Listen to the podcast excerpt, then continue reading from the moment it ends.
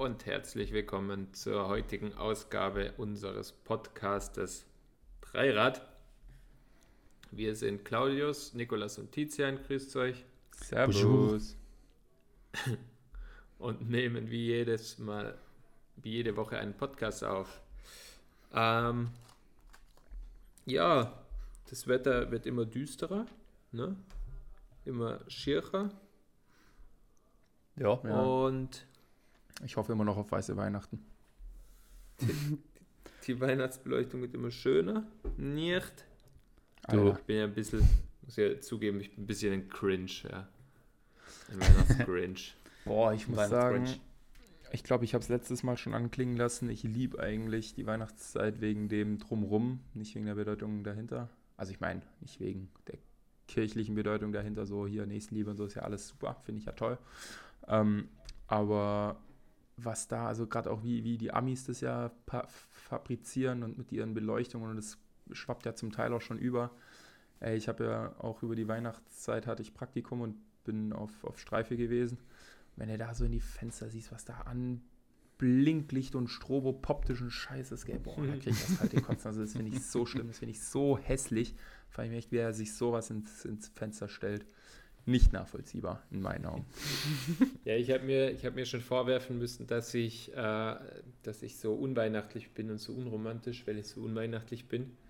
Und ich habe dann, als ich bei Urbi et Orbi vorbeigegangen bin, gesehen, dass es dort Tannenzweige zur freien Entnahme gibt.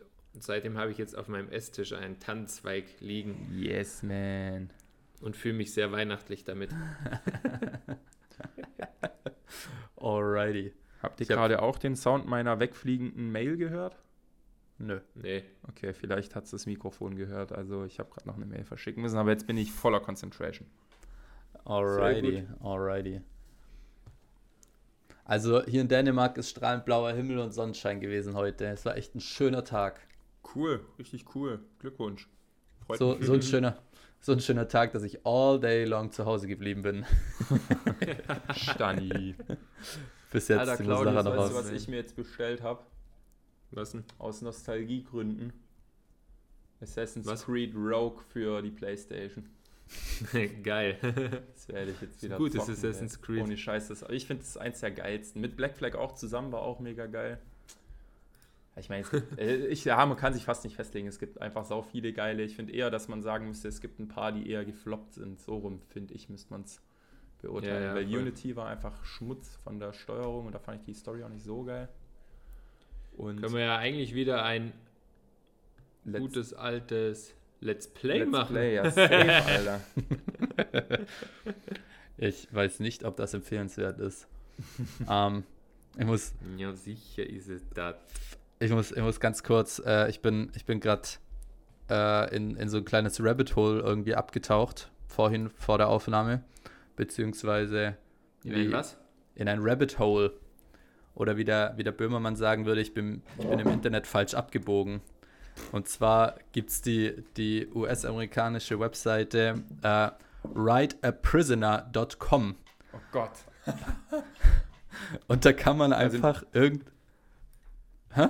Da in der Datenbank sind einfach viel zu attraktive Frauen. Ich habe da auch mal wegen irgendwas reingeschaut. Am Ende war es eh wegen, nee, hat der Jan Böhmermann das erwähnt? Nee, ich weiß nicht mehr. Irgendwo habe ich das auch mal gehört und habe dann mal gesucht, ob es das wirklich gibt. Und dann, ey, jedes zweite Profil, wenn du da dann äh, Frauen eingibst, solche scharfen Weiber, wo ich mir denke, ja klar. Bei Write a Prisoner oder was? Ja, ja. Nur kann Ride a Prisoner, ohne, ohne Ei. Also das mit, was, was der Tizi gerade erzählt, kann ich, kann ich noch nicht ganz relaten.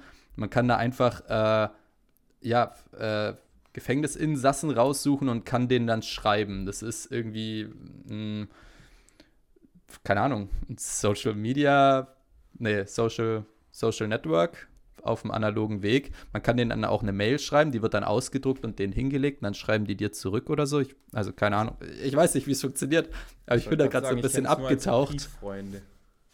Ja, ja, man, man kann denen auch einen Brief schreiben. Ich weiß nicht, wie die dann einem zurückschreiben. Ob die dann einem einen richtigen Brief zurückschreiben. Ich, keine Ahnung. Ist auch wurscht. Aber ich habe mich da gerade so drin verloren, weil man kann dann halt echt dann ihre, dann ihre Verbrechen raussuchen und gucken, weshalb die insitz, also, äh, einsitzen. Und ja, irgendwie, ich weiß nicht warum, aber ich war gerade so, als ob ja. Und, und bin ein bisschen, ja, bin hier ein bisschen abgetaucht. Und jetzt habe ich hier gerade die, die Peggy vor mir offen, die ist 25 und, und ist 2018 ähm, besoffen Auto gefahren, hat jemanden umgefahren und sitzt jetzt bis 2035 ein. und ich kann dir jetzt, ich kann dir jetzt einfach eine Mail schreiben. Ich finde das irgendwie, ich weiß nicht, irgendwie bin ich hier so ein bisschen, ja, abgetaucht. Hey, aber wieso kannst du dann nicht relaten, was ich gesagt habe? Das ist doch genau das, was ich erzählt habe. Oder hast du da keine Bilder dazu? Doch, doch, ich habe auch Bilder dazu, aber ähm, also ich war jetzt einfach nicht auf der Suche nach, nach äh, attraktiven Gefängnisinsassen in der Ja, USA, ich ja auch nicht, aber das ist ja das Lustige. Das, das ist ja das Lustige, ich ja auch nicht. Ich habe das einfach geschaut, gesucht und dann waren da nur attraktive Menschen, generell Menschen und halt auch bei den, du kannst den Suchkriterien einstellen, dann habe ich mal rumgeklickt und äh, auch nur attraktive Frauen.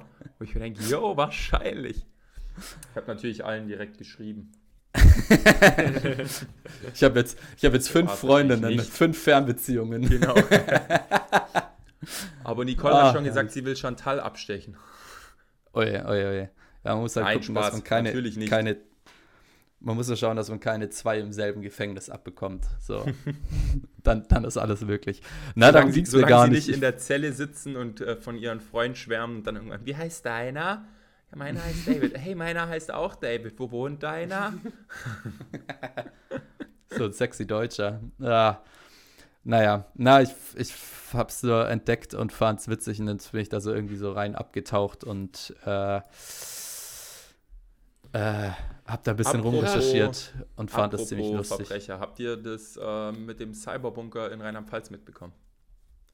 Na. Ja, also ich habe da mal davon gehört, aber ich weiß nicht mehr genau, worum es geht. Gut, dann äh, auch für euch und für die Zuhörer, die es nicht wissen, in Rheinland-Pfalz ist äh, ein, aber es ist schon Jahre her, also so ein Prozess äh, zieht sich dann ja auch immer ewig hin, ähm, ist ein Cyberbunker auf, aufgeflogen was äh, ja eine relative Rarität ist tatsächlich, weil ähm, das ist ja das was ist denn überhaupt ein Was ist denn überhaupt ein Cyberbunker? Ja, jetzt eins nach dem anderen, lass mich halt mal okay. erklären. Ähm, weil Straftaten, die übers Internet begangen sind, halt immer sehr schwer nachzuvollziehen sind. Äh, aus den ja wahrscheinlich den meisten bekannten Gründen, weil man hat halt eine recht hohe Anonymität im Netz und äh, lässt sich, kann sich da recht gut verschleiern und dann stehen Server oftmals im Ausland und selten auch im Inland. Und eben das, dieser Cyberbunker war halt einfach ein, eine Räumlichkeit von jemandem, der da äh, Riesenserver, also, also was heißt Riesen, eine, eine große Menge an ähm, Servern zur Verfügung gestellt hat, weil irgendwo müssen diese Rechner dann ja doch auch in der realen Welt stehen, wo die Daten dann verarbeitet werden können. Und das war einer der seltenen Fälle, wo das mal in Deutschland einer war. Aber auch da ist es recht schwer, die irgendwie aufzuspüren. Ich weiß jetzt auch nicht mehr sicher, wie die es dann geschafft haben, ob das mehr so ein Zufall war oder ob das äh, gute Ermittlungsarbeit war, bin ich mir nicht mehr sicher. Auf jeden Fall ist der äh, auf, aufgeflogen und dann eben jetzt seit Ewigkeiten wird da ausgewertet und analysiert und äh, ja, über diese Plattform sind dann 982.000 Straftaten begangen worden im Laufe der Jahre. Und da kam jetzt letztens das Verfahren zu einem Ende. Also es wurde ein Urteil gesprochen und die Betreiber des Servers hat man nicht der Mittäterschaft für diese 982.000 Delikte äh, für schuldig gesprochen. Das, da hat einem das, das äh, Wissen und Wollen zu diesen Taten nicht gereicht, äh, um da eine Strafbarkeit zu haben im Allgemeinen. Mhm. Aber dennoch hat er, jetzt bin ich mir aber auch nicht mehr, auch da nicht mehr selber 100% sicher, weswegen aber insgesamt, glaube drei oder fünf Jahre bekommen für, was äh, generell mal okay ist. Ähm, besser als nichts auf jeden Fall. Manche haben befürchtet, da wird äh, gar keine Strafe für den kommen, da wird ein Freispruch kommen. Äh, dahingehend ist es schon mal recht gut. Was aber halt auch schade ist, es gibt ähm, Gerichte in zum Beispiel Frankfurt oder in Hamburg, meine ich, die sich nur mit eben Cyberkriminalität beschäftigt und ähm, dadurch halt sich auch besser damit aus, auskennen und schon vertraut sind mit so Rechtsprechungen. Und dementsprechend hätte da halt, wenn das dort verhandelt worden wäre, auch eine höhere Strafe bei rauskommen können, möglicherweise. Aber Krass. gut, eben, äh, man, man muss halt auch mal zufrieden sein mit dem, was man hat. Auf jeden Fall ist es ein äh, schöner, guter Schritt in der Internetkriminalität tatsächlich. Dann suche ich gleich mal raus, Ja. wie ich dem einen Brief schreiben kann. Das machst du. Das ist mein neuer Brieffreund, der Kerl. Also Cyberbunker kannte ich noch nicht. Ähm, ich kann, ich kenne nur den Technobunker Berlin. Und mit dieser herrlichen Überleitung möchte ich verkünden, dass ich am Wochenende schon wieder in Berlin war. Warum schon wieder? Weil ich vor drei Wochen schon mal in Berlin war. Ah, ja, ja, Kurz. eh, aber warum warst du schon wieder dort? Ach so, ja, weil ich noch eine Interrail, nee, weil ich noch zwei Interrail-Zugfahrten übrig hatte und diese jetzt genutzt habe, Nice. um nach Berlin zu fahren. Das Geile war, ich Nice, wollte am, nice. ich wollte am Sonntag zurückfahren. Deswegen erzähle ich es überhaupt, weil das, das ist jetzt eigentlich der Kern meiner Story. Ich wollte am Sonntag zurückfahren. Ähm, und wir waren am Sonntagmittag noch in einer, in einer Ausstellung. Uh, die geile Ausstellung, verdammt, das hätte ich noch kurz, das kann ich, suche ich nebenher raus, dann kann ich euch sagen, wie die hieß. Ähm, und dann habe ich überlegt, ob ich den Zug um, äh, also einen frühen Zug nehmen soll, dass ich um 9 in Aarhus ankomme oder ob ich einen späten Zug nehmen soll und dann um, um 23 Uhr in, in Aarhus ankomme. Und dann dachte ich mir, komm, nimmst du den früheren, dann bist du morgen ausgeschlafen im, in der Vorlesung und step auch pünktlich zum Bahnhof. Na, so pünktlich war ich nicht, aber ähm, ich bin dann auch auf dem Bahnhof rumgerannt und habe mir ähm, was zum Essen gesucht. Dann, standen überall bei, bei den Bäckern und so, standen irgendwie voll die Schlangen. Und dann bin ich, äh, war, war halt noch so ein äh, Burger King nebendran offen und dann bin ich halt zum Burger King hingerannt und habe mir zwei von diesen Plant-Based Chicken, nee, habe erst gefragt, wie schnell sie eine Bestellung fertig bekommen. Und er so, ja, drei Minuten, drei, vier Minuten. Und war so, okay, okay, passt. Ähm, ich hätte gern zwei so, zwei so ähm, Plant-Based Chicken Nuggets äh, oder Nugget Burger und, und eine Tüte Pommes. Und er so, kommt sofort und tippt so ein. Und der war irgendwie, keine Ahnung, ob der Manager von dem ganzen Laden war, aber er hat sich da irgendwie dann so mit ziemlich dicken Eiern präsentiert und ruft dann so zu seinem Kollegen, hey, bestell das in der Küche und sag, sie sollen sich beeilen. Und der ruft so hinter in die Küche, Jungs, wir brauchen dies und jenes, schnell. Und dann, und dann kommt es so raus und der, und der legt mir so die Tüte hin. Nebenher habe ich schon so, also vorher habe ich schon so bezahlt. Und der guckt so auf die Uhr und meint so, war sogar weniger als drei Minuten. Geil. Und ich so, cool, danke. Und er läuft so ums Eck, so dass er in die Küche reingucken kann und ruft so hinterher, gut gemacht, Jungs, und klatscht so in die Hände. ich wollte dich safe verarschen, aber du fandest es einfach viel zu lustig, um dich verarscht zu fühlen. Na, der hat das voll ernst gemeint. Der hat es voll ernst gemeint. Ähm? Gut. keine Ahnung, wie oft die das am Bahnhof erleben, aber es, es war einfach witzig. Da bin ich auf, auf den Zug gerannt, hab ihn auch bekommen, habe mich reingehockt, wir fahren los. Eine halbe Stunde außerhalb von Berlin bleiben wir irgendwo um nirgendwo stehen und stehen irgendwo um nirgendwo für eine halbe Stunde rum. Und dann kommt so eine Durchsage, ja, hey, irgendwie vor dem Zug vor uns ist irgendwas runtergeflogen und wir müssen jetzt irgendwie warten, bis die Strecke abgesucht wurde, bis wir sicher weiterfahren können. Äh, sie halten uns Ah. auf dem Laufenden. Und dann zieht sich das und zieht sich das und dann kommt irgendwann die nächste äh, Durchsage. Ähm, stellt sich heraus, es ist nichts von einem Zug runtergeflogen, sondern äh, der ganze Zug ist liegen geblieben. Ist der ICE, der vor uns auf der Strecke gefahren ist, irgendwie einfach auf der Strecke liegen geblieben. Heißt, wir sind zurückgesetzt bis zur nächsten Weiche, sind dort auf die parallele Schiene gefahren, sind zu dem Zug hingefahren. In beiden Zügen wurde eine Türe aufgemacht. Alle Leute aus dem liegen gebliebenen Zug sind in unseren ICE rübergestiegen. Und-. Dann sind wir weitergefahren. Das Ganze hat. Hätte, hätten deine Nugget Burger lieber mal zwei Minuten länger gebraucht. Eher fix, fix. Vor allem, wenn ich den späten Zug versucht hätte zu kriegen, dann da wäre wahrscheinlich so ein massive Delay drin gewesen, dass ich gesagt hätte, okay, ich bleibe einfach nochmal in Berlin. ähm, Das ist ein klassischer deutscher Bahn, oder? Klassische deutsche Bahn-Move. ja, ich meine, ich muss sagen, ich bin äh, jetzt sechsmal durch Deutschland gecruised mit meinem Interrail-Ticket und jedes Mal ging es eigentlich gut soweit. Also das ist jetzt das erste Mal, dass wirklich eine, eine völliger, ein völliger Ausfall war. Ich Ähm, finde, das ist so ein bisschen ein Teufelskreis, weil, also gut, man muss sagen, die Bahn könnte halt auch einfach investieren und nicht den CEO so viel geben und die Privatisierung war halt nicht so geil in, in äh, meiner Wahrnehmung. Aber man muss jetzt trotzdem sagen, es ist halt ein bisschen Teufelskreis, weil dadurch, dass halt immer irgendwie scheiß Bahnerlebnisse sind, hat niemand Bock, Bahn zu fahren. Dadurch nimmt die Bahn kein Geld ein und kann halt nicht irgendwie äh, ihre, ihr Netz ausbauen. Weißt du, wie ich meine? Ja. Ja, okay, Ja, also das, das stimmt bedingt, weil, weil letztendlich muss der Staat mehr in, also der Staat hat einfach die Bahn totgespart, darum geht's. Ich meine, natürlich ist sie privatisiert, trotzdem ist der Staat noch der größte, der größte Aktienhalter. ich Also glaube, er ist der einzige Aktienhalter, oder? Nee, ich, ich weiß es nicht, könnte auch sein. Ich weiß es nicht. Auf jeden Fall, trotz, trotz alledem hat der Staat einfach die Ding totgespart. Ich meine, allein die Ja. Privatisierung war schon, war schon Fehler genug. Ja. Und jetzt noch dazu wird dann äh, einfach nichts mehr, nichts mehr groß rein investiert.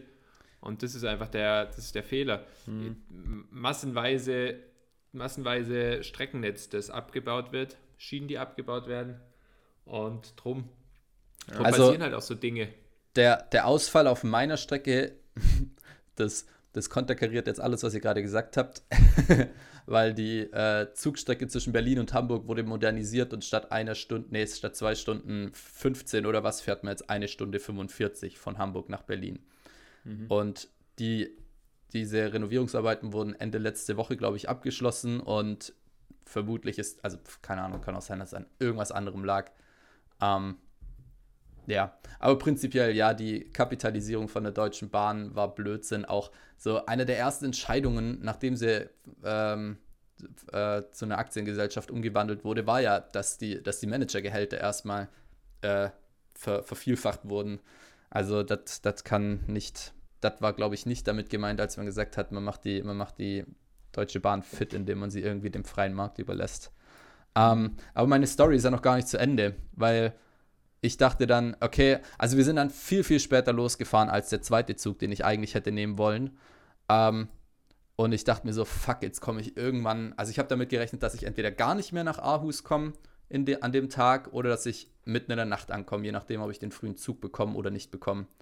Und äh, habe dann gefragt, ob irgendwie, also Schaffner ist durchgelaufen, hat gefragt, ob nochmal irgendwo angehalten wird jetzt vor Hamburg oder ob wir jetzt durchfahren. Also, na, na, wir fahren auf schnellsten Weg nach Hamburg. Und ich war so, cool, toll, eine halbe Stunde vor Berlin, Mann. Aber sie haben dann doch noch einen Zwischenstopp eingelegt. Und dann bin ich äh, eine Dreiviertelstunde vor Berlin ausgestiegen, mit dem nächsten ICE zurückgefahren. Heißt, ich bin in fünfeinhalb Stunden von Berlin nach Berlin gefahren. Wow. Etwa so ein Pain in the Ass. Aber es war eh okay. Ich habe dann nochmal zwei Tage in Berlin gemacht, weil mein Unterricht am Montag eh ausgefallen ist. Und bin jetzt am Dienstag zurückgefahren. Und ich habe mein. Handschuh, äh, mein Handschuh, mein Shampoo in äh, Berlin vergessen. Und jetzt habe ich mir die letzten zwei Tage wie so ein richtig unwürdiger Student einfach die Hände mit Zahnpasta gewaschen, wenn ich nach Hause gekommen bin. Mit Zahnpasta.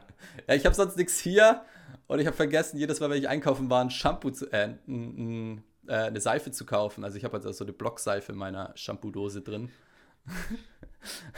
Oh jetzt jedes Mal Also, jetzt kann ich dir aber eins sagen: Deine Ziffer, hier, Fingernägel kriegen kein Karies. ja, erstens das und meine Hände riechen tatsächlich schön mintig. Pass auf, dass du nicht wieder zum Daumenlutscher oder so. Na, na, no worries, no worries. Aber äh, ja, ja, ich werde mir, deswegen muss ich heute noch los, weil ich werde mir heute noch eine Seife kaufen. Oh man, hey. Ich werde morgen geboostert.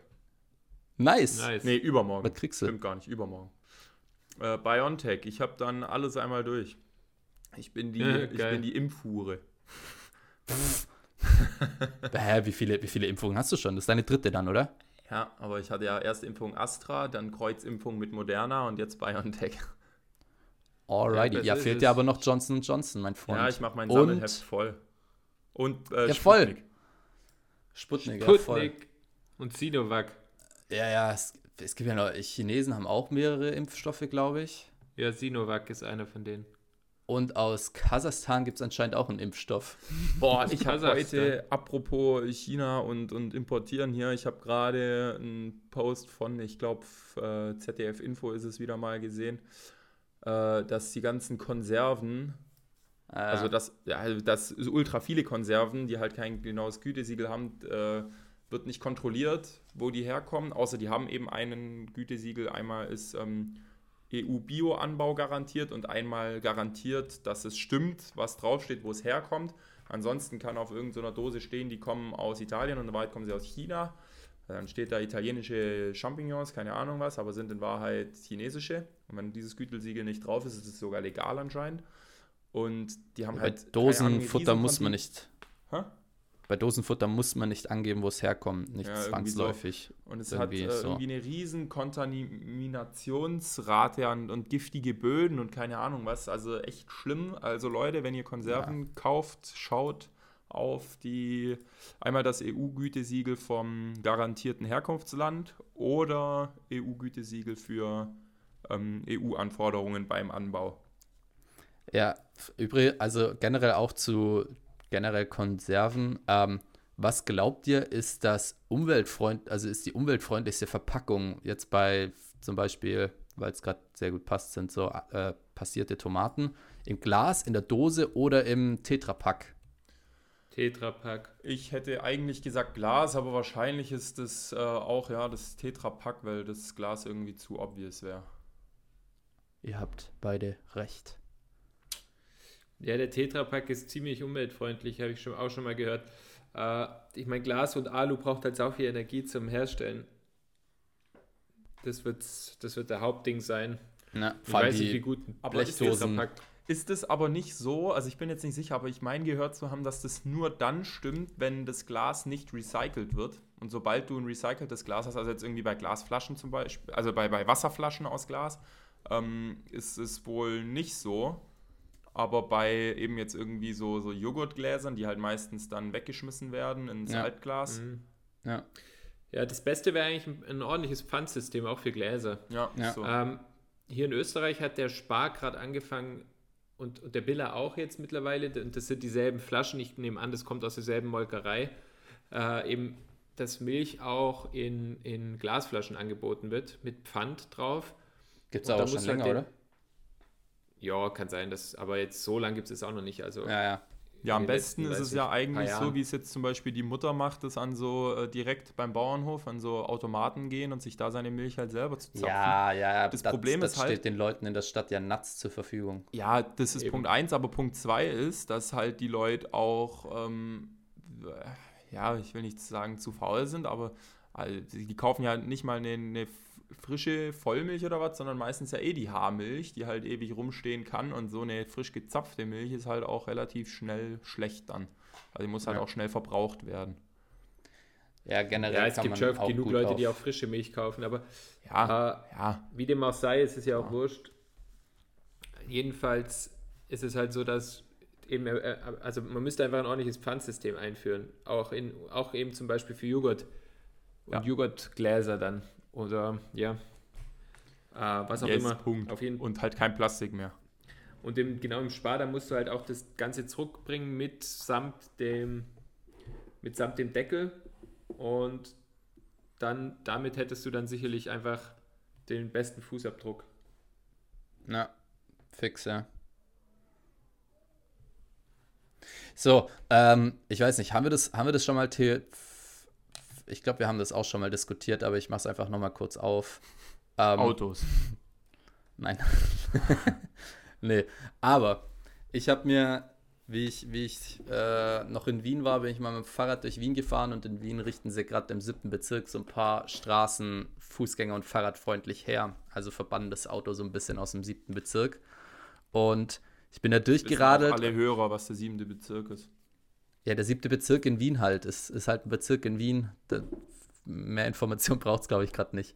Okay. Ähm, und ja, ich bin da über eine von diesen hergerichteten Straßen gefahren und es war richtig schön, angenehm. Die Luft war frisch, es war viel Grün. Ich fand es richtig geil. Und da dachte ich mir, ähm, oder da habe ich die These aufgestellt, dass eine, eine Stadt, die wirklich für den, für den Menschen gebaut wurde, also primär für den Menschen gebaut wurde und nicht für, fürs Auto, ähm, gesamtgesellschaftlich der beste Lebensraum für den Menschen ist. Haben wir das schon mal diskutiert? Also hier sein, ja. Hier, hier schon mal nicht. Hier nicht, aber ich weiß absolut, was du jetzt gleich erzählen willst. Und du hast da sogar erzählt, dass zu dem Zeitpunkt äh, eine Freundin von der Mutter da war und die dann voll begeistert dir was erzählt hat, was aber gar nichts damit zu tun hatte, in, in Manhattan mit den neuen Zukunftsmodellen für New York oder so. Ach so, ja, ja. das war ziemlich witzig. Hast du mir alles schon mal erzählt, ja. Horizontal fahrenden Aut äh, Fahrzeugen, Fahrstühlen. Naja, Wurscht, aber ähm, ich, ich weiß nicht genau, ich würde vermuten, Claude würde das kontern. Oder sieht das nicht so? Dass die Stadt der perfekte Lebensraum für den Mensch ist. Ja. Naja, es kommt halt immer darauf an, was du willst. Ne? Äh, ich, für, für mich ist halt ganz sicherlich äh, Stadtleben auf Dauer nicht möglich. Ähm, das liegt nicht nur an den Autos und am Schmutz und Lärm, sondern einfach nur, weil, weil ich äh, viel lieber in, in der Natur lebe. Und, ja. Oder halt einfach hier auch richtig am, am Land oder so. Also das, das, das ist Aber halt, und ich meine, keine Ahnung, es ist ja circa 50-50. Ich glaube, mittlerweile lebt mehr Bevölkerung auf der, in den Städten als auf, auf dem Land. Mhm. Ähm, auch, aber mit Corona hat sich das auch wieder ein bisschen umgekehrt. Also mhm, es, mit, mit, mit Corona, oder was heißt umgekehrt, aber mit Corona sind viele, viele auch jüngere Leute wieder aufs Land gezogen. Lernen es mehr zu schätzen, was auf dem Land ist und so. Äh, und ja, und dann, und dann kommen noch so Fragen dazu, wie unsere gesamte Gesellschaft ist derzeit aus auf, auf Leistung und Konsumgesellschaft. Und wenn man da mal ein bisschen ein Umdenken startet und vielleicht auch sich ein bisschen besinnt, und ich habe letztens mit einem Freund geredet und habe gemeint, ich glaube, früher war die, früher vor Internet und, und, und hauptsächlich vor dem Internet war, war sicherlich auch schön, weil einfach alles ein bisschen langsamer war, alles ein bisschen entschleunigter war. Ja. Und ich glaube, man muss sich da auch mal so ein bisschen an solche Zeiten zurückbesinnen sich mal überlegen, jetzt hier schön, ne? passt gut zu Weihnachten, besinnliche Zeit. und sich überlegen, weil wir leben halt in einer Gesellschaft, wo es nur um Konsum geht und zwar nicht nur Güter, sondern auch Dienstleistungen, technische Dienstleistungen, digitale Dienstleistungen, Kino, Bars, Clubs, Netflix, Internet, ständig Social Media, alles konsumieren, konsumieren, konsumieren. Und das alles in einem Affenzahn, in, in der Geschwindigkeit, ja, daneben noch Familie und Karriere und das alles auf einmal. Und drum ist natürlich für dieses angepasste Leben, in dem wir alle leben, eine Stadt sicherlich äh, ein, ein, ein Wohnraum, der das gut vereinen kann alles, wenn man da halt viel auf einem Haufen hat oder alles auf einem Haufen hat. Wohingegen eben, wenn man jetzt mal sagt, äh, man möchte sich eigentlich weg davon besinnen und, und eher ein bisschen Richtung Entschleunigung und Ruhe, dann, dann würde ich auf jeden Fall sagen, ist es, ist es eher auf dem Land, ja, mehr, mehr mit ich, der Natur verbunden. ich glaube schon, dass man auch in der, in, der, in der Stadt entschleunigen kann, also dass man auch eine Stadt entschleunigen kann. Also nur weil du Menschen kom ja, komprimierst und viel Angebot hast, heißt es ja nicht, dass man irgendwie deswegen jetzt intensiver konsumieren muss. Ich meine, gut, das ist jetzt alles sehr hypothetisch. Ähm, sicher, sicher, kann man die Stadt auch entschleunigen, aber trotzdem ist die Stadt einfach an, dieses, an diese Lebensweisen angepasst. Darum ist in ja. der Stadt auch immer alle viel mehr los und alles viel schneller und so weiter. Ja. Letztendlich kannst du das schon auch entschleunigen, aber, aber dann die, die Städteentschleunigung, hast du das Paradebeispiel im Lockdown gesehen? Und das war, das war mehr oder weniger die maximale Entschleunigung. Und dann ist einfach auf der Stadt, dann hat in der Stadt, natürlich kannst du spazieren gehen in der Stadt. Ich habe das viel gemacht 2020. Es war ziemlich madig. Also in der Stadt spazieren gehen finde ich alles andere als erhebend. Ähm, ja, ja, aber dann, dann, sitzt du halt in deinen kleinen Wohnungen, wo du auch irgendwie nur begrenzt Platz hast. Das ist halt auch wieder der Punkt am Land. Das sind halt das ist einfach ein anderes Leben. Und wenn du ja, dann ja. dort spazieren gehst, dann spazierst du halt im Wald oder, ich weiß nicht, am Berg oder sonst wo halt. Und Aber das würde ich, das würde ich unter, also wenn ich, wenn ich von einer auf den Menschen zugeschnittene Stadt spreche, dann meine ich ja, dass man äh, einerseits in der Stadt Grünflächen erschließen muss. Also wenn das Auto weg ist, hat man auch viel mehr Fläche dafür. Und zweitens, was ich, was ich auch, also was ich da 100% mit reinrechne, wäre ein, ein öffentliches Transportwesen, mit dem man ganz, ganz schnell in Grünflächen kommt, die um die Stadt drumherum liegen. Also, was man mit, mit den städtischen öffentlichen Verkehrsmitteln quasi aus der Stadt raus in, in richtige Wälder und richtige Natur kommt, die um die Stadt drumherum liegt. Sowas, ja, sowas würde ich aber da. Ich muss schon auch dem Claudius recht geben, weil du halt ähm, in meinen Augen jetzt hier äh, deine, äh, so, wie soll ich sagen, ähm, deine Wahrnehmung äh, findet das alles super geil, aber es gibt halt Menschen, die auch selbst wenn sie, also die wissen, dass sie das alles haben können. Und jetzt gehen wir mal von der ultimativen Stadt aus, in der eben alles grün ist, alles schön ist, man super schnell ins Land fahren kann, aber die trotzdem allein schon diese soziale Interaktion mit so vielen Menschen ununterbrochen, sobald sie ihre Wohnung verlassen, nicht möchten und, und nicht dauernd irgendwo wen, wen haben möchten und viel lieber eben in einer kleinen Gemeinde leben, wenn überhaupt, und ja, da ja. dann jeden mit Namen kennen mhm. und die genau das haben möchten und dieses ähm, ja. wirklich ja, also niemanden, niemanden sehen müssen, den man nicht kennt. Und das kannst du ja in der Stadt nicht gewährleisten, zum Beispiel. Naja, mit einer gated Community. Nico, zu deinem, zu deinem, zu deinem Beispiel ne, mit dem Rausfahren, das ist, das ist letztendlich auch schon wieder Konsumverhalten dann. Das ist dann Konsumation von Natur. Und, und das ist, das ist, ich meine, natürlich ist es jetzt eng begriffen für, oder ein enger Begriff, aber aber dieses, dieses Naherholungsorte und, und schnell raus in die Natur fahren, dass man beides haben kann und so, das ist genau das. Das ist diese Beschleunigung, dieses Konsumverhalten, was, wovon ich geredet habe. Mhm. Das, ist, das ist was anderes, als wenn du wirklich auf dem Land oder im, im Land lebst, oder was ist im Land, aber halt auf dem Land lebst und dort gegebenenfalls einen Garten hast, dein, dein, dein Arbeitsweg geht durch den Wald, äh, irgendwie so halt, weißt du? Ja, ja, du sure, sure. mit dem Rad zu, zur Arbeit und, und durch die Natur. Das ist einfach nochmal anders, eben als wenn man dann nach draußen in die Natur fährt, während man in der Stadt lebt. Und ja. weil das einfach da integraler Teil des Lebens ist und ja. Aber in der Stadt eben Ding. Was, was ihr beide gerade, ähm, ihr habt, ihr habt gerade beide so ein bisschen Einzelbeispiele rausgepickt, um, um irgendwie, also sure gibt es so eine und solche Leute, das ist mir absolut bewusst. Deswegen habe ich ja auch vorhin gesagt, dass das dass ein überwiegend oder ein, ein ähm, ich weiß nicht, wie man es sagen soll, wenn man, wenn man das äh, Städteleben wirklich politisch forcieren würde, dass es eben gesamtgesellschaftlich am sinnvollsten wäre. Also man, man, äh, man bekommt die, die höchste Lebensqualität, egal ob jetzt beschleunigt oder nicht beschleunigt. Man bekommt aber auch, man, man hat sehr große ähm, gesellschaftliche Benefits. Ähm, in der Stadt sind die Leute ist, ist der Bildungsgrad höher, was natürlich auch daher kommt, dass die gebildeten Leute vom Land meistens in die Stadt ziehen, weil es dort die besseren Jobs gibt. Ähm, die, die, äh, die Leute sind liberaler, es, es gibt viel weniger Probleme mit äh, ähm, politischen Extremas. Aber und was, was ist denn dann dein Ergebnis am Ende? Dann müssen am Ende alle irgendwie zwingend in der Stadt wohnen, weil das gesamtgesellschaftlich das Beste ist, oder wie? Na, nicht zwingend in der Stadt wohnen, aber dass man es halt.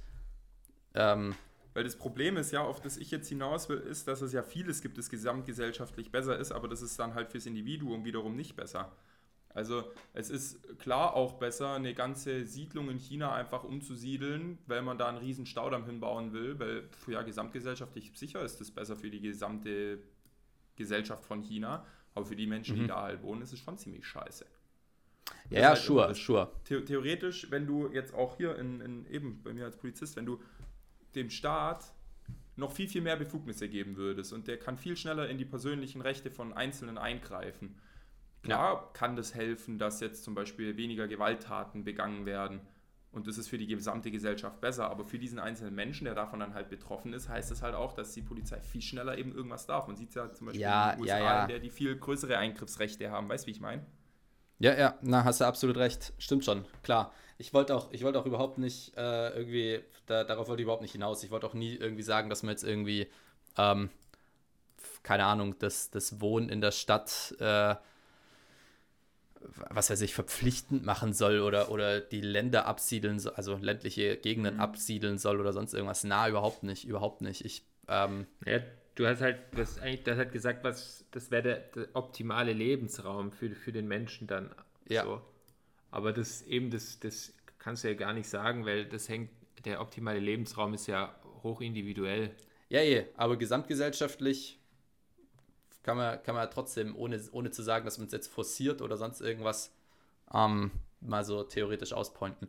Naja, wie auch immer, falls ihr, falls ihr, liebe Zuhörer, da irgendwas zu sagen wollt, könnt ihr uns gerne schreiben auf dreiradpodcast auf Instagram.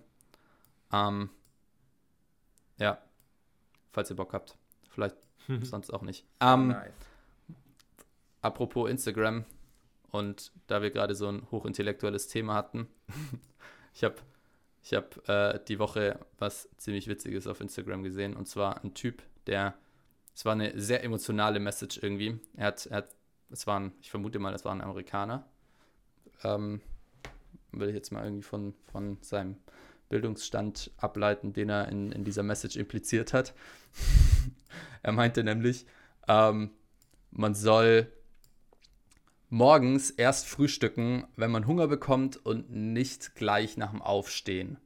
Und seine Begründung, also alles auf Englisch, und seine Begründung hierfür oder sein, sein Proof für diese These war halt das Wort Breakfast, weil es setzt sich zusammen aus Break und Fest, also man soll das Fasten brechen.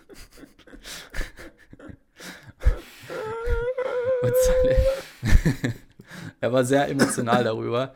Und er meinte halt, ja, äh, Breakfast heißt Fastenbrechen und deswegen soll man morgens irgendwie erst so spät wie möglich essen und wir sollen aufhören, äh, den Leuten gleich nach dem Frühstück irgendwie was fortzusetzen. Und ich weiß nicht, ob er damit auch irgendwie, damit, keine Ahnung, regeln wollte, dass die Menschen nicht mehr so dick sind in der USA oder whatever. Aber ich fand es sehr witzig, weil im Deutschen ist es ja quasi genau das Gegenteil. F Frühstück, ein frühes Stück zum Essen. ähm, und habe ich halt mal überlegt. Du kannst, glaube ich, auch gar nicht mal äh, die Wortherkunft, das würde ich gar nicht behaupten, dass es von äh, Fest, also vom Fasten, das ist ja Blödsinn. Ja, eh. Wahrscheinlich eh. eher schnell. Ja. Fast. Voll. Schnelle Pause oder irgend sowas. Ja, äh, I don't know. Ich habe dann auch ein bisschen rumüberlegt. Also ich saß dann, wir, wir saßen da gerade eh zusammen. Ähm, Im Dänischen heißt es äh, Mornmel, also ausgeschrieben Morgen matt, Morgenmel. Und das heißt morgen so viel essen, wie. Matt. Ja, morgen, morgen, morgen Lebensmittel, morgen, morgen Essen. Und meine eine Austauschstudentin hier ist aus Finnland. Die habe ich natürlich auch gleich gefragt.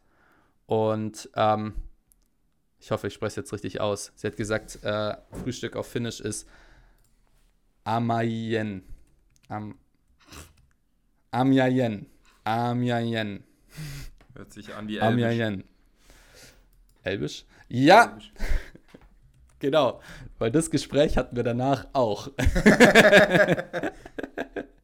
ich habe zwar nicht Elbisch gesagt, ich wusste, ich wusste irgendwie, äh, also erstmal, die, die finnische Wortherkunft konnte sie mir nicht genau sagen. Die erste Hälfte heißt auf jeden Fall früh oder morgens, aber das, den Rest war sie dann so ein bisschen, äh, war sie sich dann nicht so ganz sicher. Also das heißt einfach nur Frühstück quasi, dieses Wort oder früh, ja, Punkt.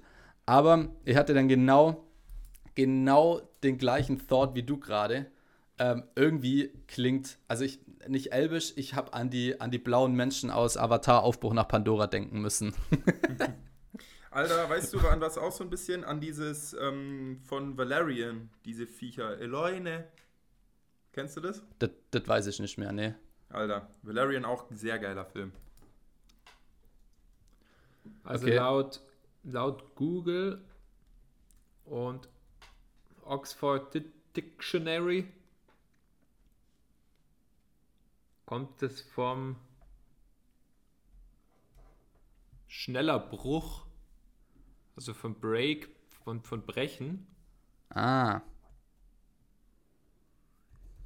To break. Und ja, ein schneller Bruch aus dem Mittelhochenglisch oder sowas. Aha. Ah. Naja, aber wir haben dann, wir haben dann so ein bisschen, wir haben dann so ein bisschen finnische Wörter auseinandergenommen und ich fand es so witzig, weil ähm, es klingt halt, es klingt halt wirklich, wenn man es dann noch so ein bisschen mystisch ausspricht, klingt es wirklich instant wie, wie äh, irgendwie irgendwelche Elbensprachen oder ich finde, ich finde, es klingt extrem nach so der ureingeborenen Sprache von den, von den Navi von ähm, Avatar Aufbruch nach Pandora. Hm. Zum Beispiel heißt Frühstücke an der Bushaltestelle heißt Amiaiset Busipiskekia. Ich kann es nicht aussprechen. Ich habe es geübt, aber ich krieg's nicht hin. Und wir haben ein paar rausgesucht. Das Geilste war, ähm, das Geilste war folgendes. Moment. Man, bin ich gut vorbereitet. Hier. Mayaka und Tulessa. Mayaka und Tulessa. Das klingt doch, das klingt doch wie Avatar, oder? Ich Und das fand, heißt hat einfach sich nur- voll nach Malakka angehört, aber das ist griechisch. Mayaka und Tulessa. Das heißt, der Leuchtturm steht in Flammen. Oder äh, Talvitukawa Waten on Sukulata. Das heißt so viel wie es gibt Schokolade in der Winterpause. Ich wusste, dass Schokolade drin vorkommt. Suk. Ja, ich habe es falsch Also ausgesprochen. Suklata heißt Suklata. Laut Suklata. dem Online Etymology Dictionary hat der Amerikaner, den du gehört hast, recht, weil es kommt tatsächlich von das Fastenbrechen. Was? Ja. Und er macht sich lustig über seinen Bildungsstand. Fail Tages. Solltest du mal deinen Bildungsstand Müsstest du halt erstmal fact checken. Apropos. Ja, ich hab's nuts gefact-checkt. Apropos, apropos, ähm, ich möchte noch Ja. was richtigstellen vom letzten Mal mit den äh, äh, SPD-Kanzlern. Es waren, meine ich mal, die SPD-Vorstandsvorsitzenden ähm, oder Parteivorsitzenden, so, Vor- Parteivorsitzenden. Aber auch hier habe ich das nicht fact gecheckt, weil ich viel zu faul war. Falls mich also jemand widerlegen will, kann er das gerne tun, aber ich hätte gerne eine Auflistung bis 1980 mindestens, wie die alle hießen, oder bis das erste Mal einer nicht mit S angefangen hat. Weil ich habe auch geschlagene, ich habe geschlagene, einfach so, ich habe geschlagene drei Minuten recherchiert und nachdem ich auf Wikipedia keine perfekte Liste mit Namen und Parteivorsitz äh, gekriegt habe, habe ich aufgehört zu recherchieren. Aber Alrighty. falls das allen so egal ist, dann nehmt es einfach als Wahrheit hin. Ich muss auch, Aber was apropos meinst du SPD, Was, haben wir, was wollen wir da machen? Was, Dass alle was- SPD-Vorsitzenden als- als der Nachnamen mit Schulz- S Als anfangen, der oder? Schulz Vorstandsvorsitzender wurde, Scholz. hat er die oder? Reihe fortgesetzt mit, glaube nur äh, so. mit S beginnenden SPD-Männern. Ach so, aber das haben wir ja doch schon, das haben wir doch schon. Ja, es waren, kein, nee, es waren keine Kanzler, aber es waren, glaube ich, Parteivorsitzende. Das war ja das, deswegen der Callback zu letzter Folge. Ich meine, das mal irgendwo gehört zu haben, aber wie gesagt, ich wollte es auch kurz Aber, nachrecherchieren, aber ich habe aber derzeit, derzeit ist Parteichef ja, äh, der ja, die Esken, ich weiß, es ging bis Schulz, ging es. Bis Schulz, achso. Aber ich bin mir auch nicht mehr sicher. Ich weiß auch nicht mehr, wo ich es gehört hatte. Ich glaube, ich glaub, der Olli Welke hatte sich darüber lustig gemacht, dass die S-Reihe weiter fortgesetzt wird. Aber vielleicht ist es auch Bullshit. Wie gesagt, ich wollte es tatsächlich nachschauen, aber das war mir dann nach drei Minuten Recherchearbeit zu blöd. Ja, Aber war, war vor Schulz nicht die Andrea Nahles? Da waren es nur die Männer. Keine Ahnung. Leute, jetzt wird's, jetzt wird's zu komplex. Das ist gerade, als wolltest du irgendwie eine Verschwörungstheorie, äh, eine Verschwörungserzählung irgendwie belegen. So. Ja, Habe ich, aber- hab ich, hab ich das mit den Tauben erzählt? Ja, ne? ja, Geil. beste, beste Leben. Ähm, Also, ich kann mal, SPD-Chef von 64 bis 1950 war Kurt Schumacher. 1952 bis 1962 war Erich Ollenhauer. Ah. Dann war Willy der- Brandt. Bäh, der- Brandt. das hat ja noch nie Vogel. gepasst. Pff, Kein Jörg einziges Engel- S bis jetzt. Engholm. Dann war Scharping, Lafontaine, Schröder, Schröder, Schröder, Müntefering, Platzek, Beck, Müntefering, Sigmar Gabriel, Martin Schulz, Andrea Nahles. Okay. Zweimal S. Dann halt Zwei. nicht. Ah, so, Ich das ist, das ist die Folge vom niedrigen hatte, Bildungsstand. Aber dann war es kompletter Bullshit. Genauso wie Nikos Annahme, dass dieser Amerikaner ungebildet war. Jetzt Ja. lenkt er wieder von seinem eigenen Versagen auf andere ab. Ja, in, in dem Fall, in dem Fall war es halt kein Amerikaner, sondern ein Brite. Na, wie gesagt, ich habe das. Apropos Amerika, ich ich habe letztens mit unserer amerikanischen Verwandtschaft gesprochen und äh, dann auch mal erwähnt, unseren Podcast erwähnt und die haben gesagt, sie hatten noch nie was davon gehört. Ich hoffe, sie haben es jetzt geschafft reinzuhören und äh, in dem Fall Grüße nach Amerika. Liebe Grüße. Legrü. Falls das denn geklappt hat jetzt. Sonst schauen wir uns das nochmal Ligrü, Alter. Ligrü. Ähm, apropos Englisch, ich habe ich hab noch eine Empfehlung. Ich habe zwei Empfehlungen diese Woche. Ähm, Alright. und zwar einmal äh, den, den Translator Deep Deeple. Deeple. D-E-E-P-L. Ist ein super geiler Übersetzer. Den kann man sich als Programm auf, auf den Mac und auf den Computer runterladen. Und wenn man dann mit Command C etwas kopiert und das C doppelt klickt, dann wird es direkt in diesen Übersetzer eingefügt und übersetzt. Ich bin total begeistert. Und man kann richtig lange Texte, man kann ganze Dokumente und so weiter einfügen und übersetzen. Und ich bin sehr begeistert, funktioniert viel besser wie Google Übersetzer. Ey, das ist schon eine brutal geile Sache, ey. Exaktamente. Und eine zweite Empfehlung, ähm, und zwar ähm, die, die äh, neue ZDF Neo oder wie der Tommy Schmidt sagen würde, zweite DF Neo Sendung My Think X. Ich finde die wahnsinnig gut und interessant und es sind nur halbstündige Folgen und man kann das gut mal so ein bisschen wegschnacken und sich nebenher bilden. Und in einer Folge ging es um die Zeitumstellung. Das war damals aktuell, heute zwar nicht mehr, aber äh, ich dachte mir, während dieser Folge hatte ich einen, einen Gedanken, den ich mit euch teilen möchte. Und zwar, naja, eigentlich ist es wurscht, eigentlich völlig irrelevant und wahrscheinlich wieder, wieder so deppert wie das andere. Egal. und zwar ging es halt um die Zeitumstellung, ob die sinnvoll ist oder nicht sinnvoll. Und ähm, also die Winterzeit ist die Normalzeit und an die ist und die Winterzeit ist an die Sonne gekoppelt. Also da ist 12 Uhr an den höchsten Stand der Sonne gekoppelt. Sinnvoll. Und ja, und äh, dann haben sie halt verschiedene Studien durchgeführt, ob es eben für immer Sommerzeit oder für immer Winterzeit sein soll. nicht und- sinnvoll. Und äh, dann haben sie halt lustigerweise rausgefunden während diesen Studien, dass es irgendwie an der, an der positiveren Ver Formulierung hängt. Also wenn es heißt, soll es lieber Sommerzeit oder lieber Winterzeit sein, dann haben die Leute eher dafür gestimmt, dass es für immer Sommerzeit sein soll. Wenn man eine Abstimmung gemacht hat, ob es für immer Normalzeit oder für immer nicht Normalzeit, beziehungsweise halt eine Stunde verschoben von Normalzeit sein soll, dann haben die Leute dafür gestimmt, dass Normalzeit sein soll. Alter, die Männer Das war nicht- Die Menschen sind so dappig. das Aber fand ich. Hä? ich habe ich hab, äh, ganz objektive Argumente für ein Beibehalten der Sommerzeit. Und zwar, man hat es ja umgestellt, eben aufgrund dessen, dass es dann irgendwie im Winter früher hell wird, bla bla bla, weniger Energiekosten, dies und das.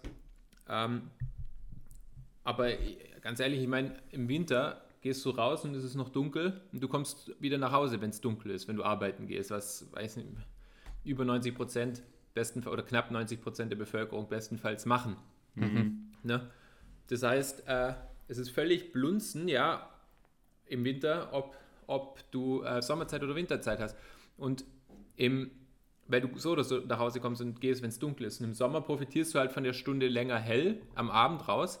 Und ich finde, man sollte das auch im Winter einfach so belassen, dass man dann, dann ist, anstatt dass um 16 Uhr die Sonne untergeht, wenn die meisten Leute Feierabend haben, hat man wenigstens noch eine Stunde Sonnenlicht, wenn man auf dem, zumindest mal am Heimweg ist dann noch hell.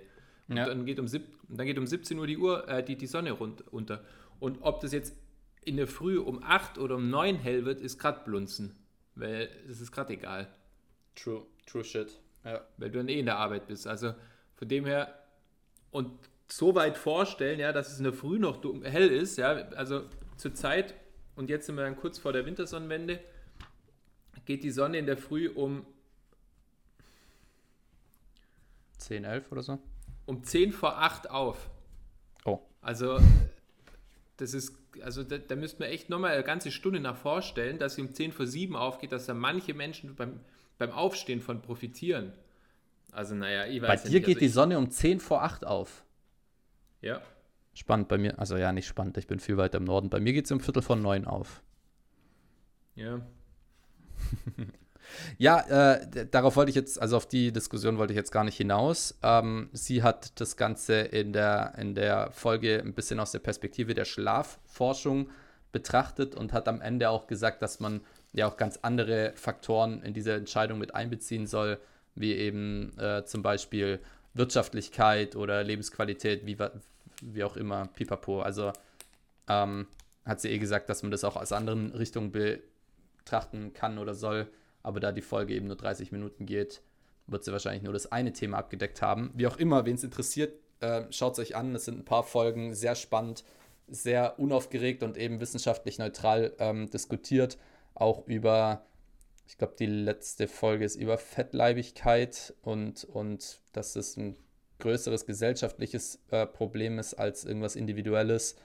Und ähm, es geht um die Impfung in der ersten Folge und mehr fällt mir gerade aus dem Stand nicht ein. Aber sehr spannend, sehr empfehlenswert.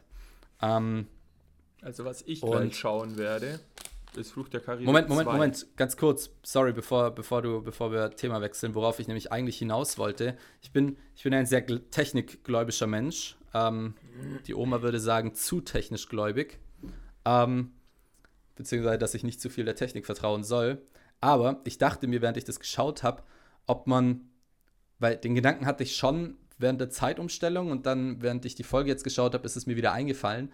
Ähm, statt, statt auf einen Schlag die Zeit um eine Stunde zu verstellen, wie wäre es, wenn man über einen gewissen Zeitraum die Zeit so kontinuierlich umstellt?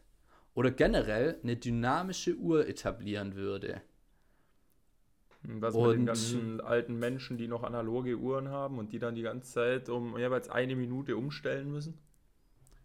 Ja, ähm.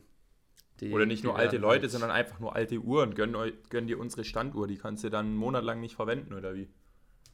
Ja, ich meine, wenn es eine, so eine richtig dynamische Uhr wäre, könnte es ja auch sein, dass man sie irgendwie so gar nicht mehr verwenden kann. eh, ich weiß, dass meine Idee Lücken hat oder mein Gedanke Lücken hat, aber ähm, darum nicht sinnvoll. Darum, ja, das, das wird ja auch nicht, das wird ja auch nie im Leben stattfinden. No way, no chance. Aber ähm, in, einer, in einer digitalen Welt, also wenn, wenn wir jetzt einfach mal, keine Ahnung, so 50 Jahre äh, in die Zukunft denken, wird es natürlich immer noch analoge Uhren geben, pipapo, all äh, eh klar und so weiter und so fort. Aber mal in so einer komplett durchdigitalisierten Welt. Und bis dahin sind auch so alle Menschen, die da noch leben, sind dann wirklich auch ziemlich garantiert mit einem Smartphone. Okay, ist jetzt auch sehr, eine sehr dekadente europäische Sichtweise auf die Welt, aber, aber ich dachte mir, wäre das, wär das nicht möglich, wäre das nicht machbar, dass man, dass man die Uhr, die, also eine, eine dynamische Uhrzeit entwickelt? Ja, und, sicher. Weißt du, was ich lustig finde? In meiner Welt ist es so, dass sich Wissenschaftler zum Teil, natürlich nicht nur, aber zum Teil, so voll gegenseitig für Sachen abfeiern, die eben, so wie du gerade sagst, mit deiner Uhr so äh, theoretisch voll möglich sind, aber nie im Leben allgemein tauglich werden. Also ist eigentlich voll die unnötige Arbeit. Und also, boah, voll das Genie und voll die bahnbrechende Entdeckung und dann denken Ja, ja, nein, nein, nein, nein, das, das, das, kannst du ja so nicht sagen. Das kannst du ja so nicht sagen. Ja, ich weiß, es ist auch völlig der, überspitzt dargestellt, aber das ist eine in meinem Kopf äh, lustige ähm, ein lustiger Gedanke, den ich mir beibehalten okay, okay. möchte. In meiner Vorstellung gibt es einfach manchmal so, eine, wie so einen Wissenschaftlerkongress, wo die sich alle abfeiern gegenseitig für Sachen, die uns gar nicht weiterbringen. ich weiß, dass es in der Realität anders ist und dass sie super wichtige Arbeit machen.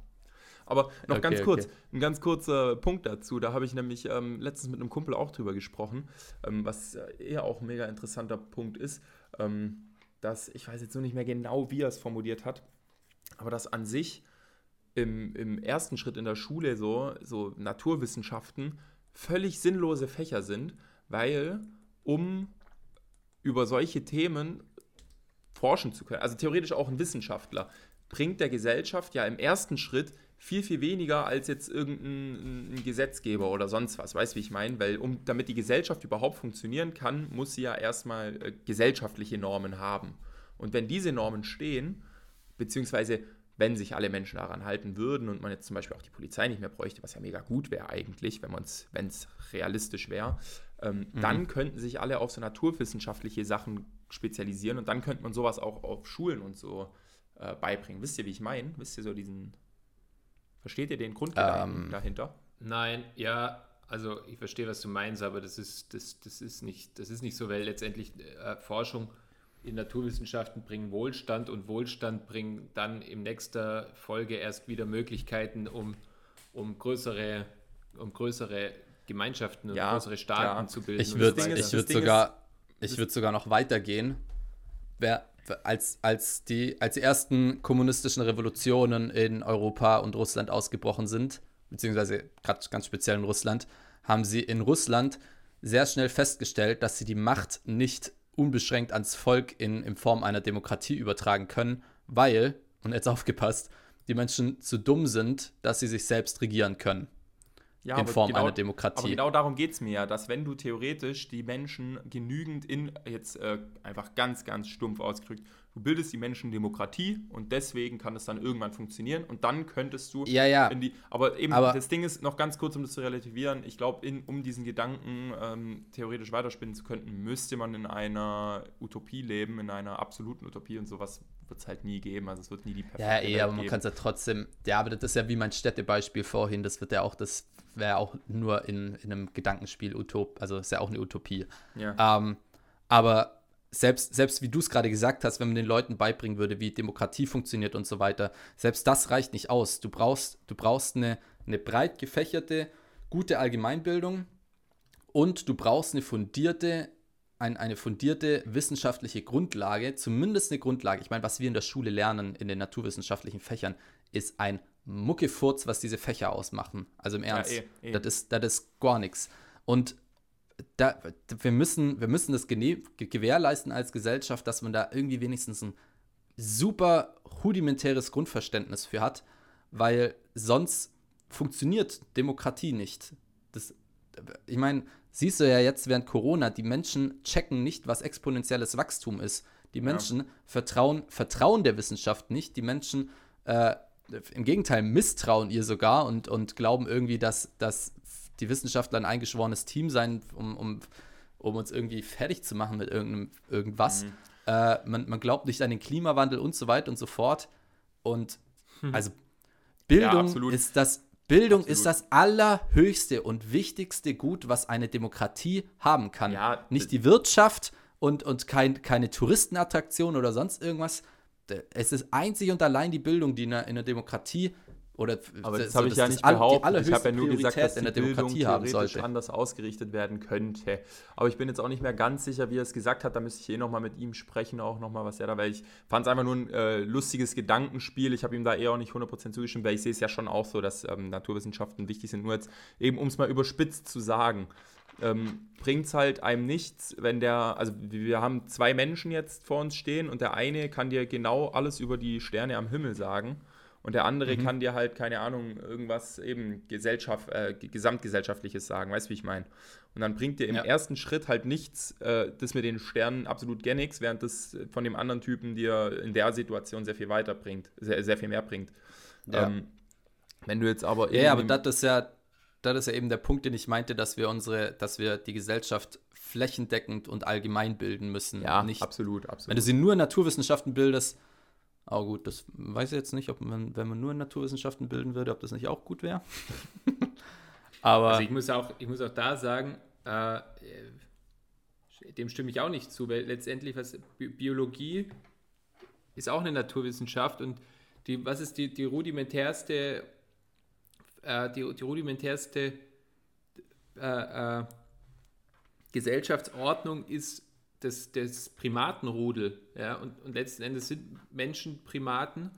Und dann hast du da schon mal die, die ganz rudimentären, die ganz rudimentären ähm, Basics von, von Gesellschaft hast du damit schon mal vertreten. Und auch Psychologie zum Beispiel ist eine, ist eine, ist eine Naturwissenschaft. Und dann hast du gerade auch da wieder, also ich finde diese Aussage, erstmal ist, sie, ist die Aussage finde ich prinzipiell schon mal ganz stark zu hinterfragen, weil wieso muss man zwei, zwei äh, wissenschaftliche Disziplinen im Wert gegeneinander aufspielen oder, oder vergleichen? Das ist ja, das ist ja vollkommen überflüssig, ja. die, also völlig, müß, das, das völlig müßig, dieser, dieser Gedanke, was, was wichtiger ist. Und, und das nächste ist, ähm, und, und eben das, und, und ich komme einfach letztendlich immer wieder zu dem Schluss, dass, dass keins von beiden wichtiger ist. Das ist beides wichtig und, und äh, hat beides seine, seine, seine Berechtigung. Was meinst auch du jetzt? Politische Bildung und, und naturwissenschaftliche Bildung, oder wie? Äh, Geisteswissenschaften und Naturwissenschaften, so habe ich Ach so, jetzt gedacht, ja, ja. die ein, das, das Ding ist, ja, das war gerade ein Scherz glaub, von mir, das war ein Scherz von mir. Ja, das Ding ist, dieses, dieses Gedankenspiel ist ja eh, da hast du ja recht, das ist auch nicht, nicht realistisch, das ist mir schon klar. Aber ich glaube, du verstehst es auch ein bisschen falsch, weil was ich damit meine, ist jetzt zum Beispiel, also no, nochmal als Beispiel, ähm, du bringst einem, Menschen, der jetzt ohne, ohne Bildung wohin gestellt wird, aber schon fertig ausgebildet ist, mit, keine Ahnung, sagen wir 20 Jahre, ja, bringst du ihm erstmal bei, wenn er wirklich nichts wüsste, bringst du ihm erstmal bei, wie er sich was zu essen beschafft, oder bringst du ihm erstmal Goethe bei? Weißt du, wie ich meine? Du müsst, also wenn du theoretisch, es funktioniert so nicht und ich bin auch der Meinung, dass es so, wie wir es machen und eben was Nico gesagt hat, dass man die einfach Gemeinbildung hochhalten muss und desto höher die Gemeinbildung ist, desto besser funktioniert die Gesellschaft in allen, eben in allen äh, Bereichen. Das ist das Beste, wenn die Menschen einfach in allen Bereichen ein Stück gebildet sind und desto größer die Allgemeinbildung halt wird, desto besser ist es, klar. Aber wenn du in diesem Gedankenspiel wärst und dem ihr erst eins beibringen könntest und dann erst das andere, dann müsstest du ihm ja erstmal das beibringen, was ihn überhaupt überleben lässt, um dann in die Zukunft gesehen was anderes machen zu können, um ein Haus zu bauen, um sonst was zu bauen und um irgendwann mal Raketen zu bauen, um in die Sterne zu fliegen oder, oder ein Teleskop zu bauen, um in die Sterne schauen zu können. Weißt du, wie ich meine? Ja. Das ist so der das Punkt. Ja, ja, aber das. Und das, das ist nur dieses Gedankenspiel. Und natürlich eben, nee, ich bin ja auch der Meinung, dass das super wichtige Sachen sind und dass insgesamt die Allgemeinbildung das höchste Gut ist. Ich hatte mal eine Diskussion mit einem Lehrer, weil ich in, in Geschichte immer so interessiert war und dann immer, wenn ich eine Antwort gegeben habe, hat mich äh, vor allem ein Mitschüler immer gefragt, woher weißt du so einen Scheiß? Und hat mich, mich rechtfertigen lassen, warum ich das wusste. Und ich habe dann halt irgendwann angefangen zu sagen, einfach nur eben, ja, Allgemeinbildung. Und er so, ein Scheiß, das ist doch keine Allgemeinbildung und bla. Und dann hat auch der Lehrer mir irgendwann gesagt, nee, nee, so, das ist schon keine Allgemeinbildung. Wo ich mir dann auch dachte, ja, Bro, okay, es ist halt so, wenn du, desto gebildeter die Gesellschaft ist, logischerweise ja eben, desto höher ist die Gemeinbildung. Das ist ja der, der Sinn der Sache so. Dann denke ich mir auch, ja gut, wenn du jetzt halt ähm, irgendein ich sag's einfach mal plakativ, irgendein Mensch in einer, in, aus einer sozial schwachen Gegend ähm, hast, der halt auch wirklich nicht wirklich Zugang zu Bildung hatte, ja, dann kann er dir halt äh, nicht sagen, wer, wer der, ähm, keine Ahnung, eben wer Goethe ist. Aber jetzt jemand, der halt in einem sehr gebildeten Ding ist, kann es dir sagen. Und so war es halt da auch. Ja, klar, wenn du in einer gebildeteren Schicht bist, dann hat die eine höhere Allgemeinbildung. Aber ja, ich, ich habe meinen Punkt verloren, egal, weiter. Ja, ich weiß schon, worauf du hinaus willst, dass äh, umso gebildeter eine Gesellschaft ist, umso höher ist das Level an einem, oder der, der vom, Umfang vom Individuum auch einfach. Desto besser die Gesellschaft ja, ja. gebildet ist, desto bessere Bildung hat logischerweise auch das Individuum. Ich fand es so von ja, dem genau, Lehrer so Umfang, um mir, mir, zu sagen, nee, das ist keine Allgemeinbildung, anstatt den anderen dieses Wissen besser rüberzubringen, damit das eben Teil der Allgemeinbildung wird. So. Ja, ja. Der, das, der, die Aussage von, von dem Lehrer finde ich auch äußerst schwach. Dann, dann dich irgendwie als, als er ist ein Überflieger, sowas müsst ihr nicht wissen, darstellt. Also, oder besonders interessiert. Also das finde ich sehr fragwürdig, eine sehr fragwürdige Position von einem Lehrer. Das ist genauso wie, wenn man, wenn man pubertiert, oder nee, wenn man Jungs, kleinen Jungs sagt, ähm, nee, wenn man kleinen Mädchen sagt, die, die Jungs entwickeln sich nicht so schnell, jetzt habe ich es nochmal von vorne. Hm. Wenn man kleinen, pubertierenden Mädchen sagt, die Jungs sind noch, die, die Jungs sind noch nicht so reif, ähm, man soll ein bisschen Rücksicht mit ihnen nehmen ist ja, ist ja im Grunde auch ein komplett bescheuerter Ansatz, anstatt den noch nicht pubertierenden, unreifen Jungs zu sagen, nehmt euch ein Beispiel an den gleichaltrigen Mädchen, die anscheinend schon ein bisschen weiter sind als ihr. Das ist irgendwie, versteht ihr meinen Punkt? Ja. ja. Das ist irgendwie so der, derselbe Ansatz. So, ähm, orientiert euch bitte am, am Guten und nicht an, am, hm. an der Allgemeinheit. So. Naja, so, ich muss jetzt los. Ich wünsche euch noch einen schönen Abend. ja, das war, auch, das war auch eine sehr schöne Message jetzt am Ende. Yes. ja, Allah, dann, ähm, das war die letzte Folge vor Weihnachten. Wir wünschen euch allen ein äh, frohes Fest ja, und einen guten Rutsch ins neue Jahr. Wir machen jetzt eine kleinere Winterpause. Wir hören uns dann nach den Ferien wieder. Wann genau, weiß ich noch nicht, kann ich euch noch nicht sagen. Aber äh, verfolgt unseren Social Media Account auf Instagram at Dreirad und da werden wir vielleicht was posten, vielleicht auch nicht. Tschüss, macht's nicht. gut. ich habe noch, drei, hab noch drei schnelle Feel-Good News für euch. Ähm, es sind ein paar Harry Potter Trailer, also Trailer zu dem ganzen Universum rausgekommen. Äh, Neuseeland will, will Zigaretten langfristig abschaffen und Jahr für Jahr die, das Mindestalter für Zigaretten erhöhen. Und äh, in Abu Dhabi wurden gebotoxte Kamele aus einem, aus einem Schönheitswettbewerb für Kamele ausgeschlossen. 40 Stück. Das fand ich sehr witzig. Ähm, schöne Ferien wünsche ich euch auch und äh, Bussi Baba.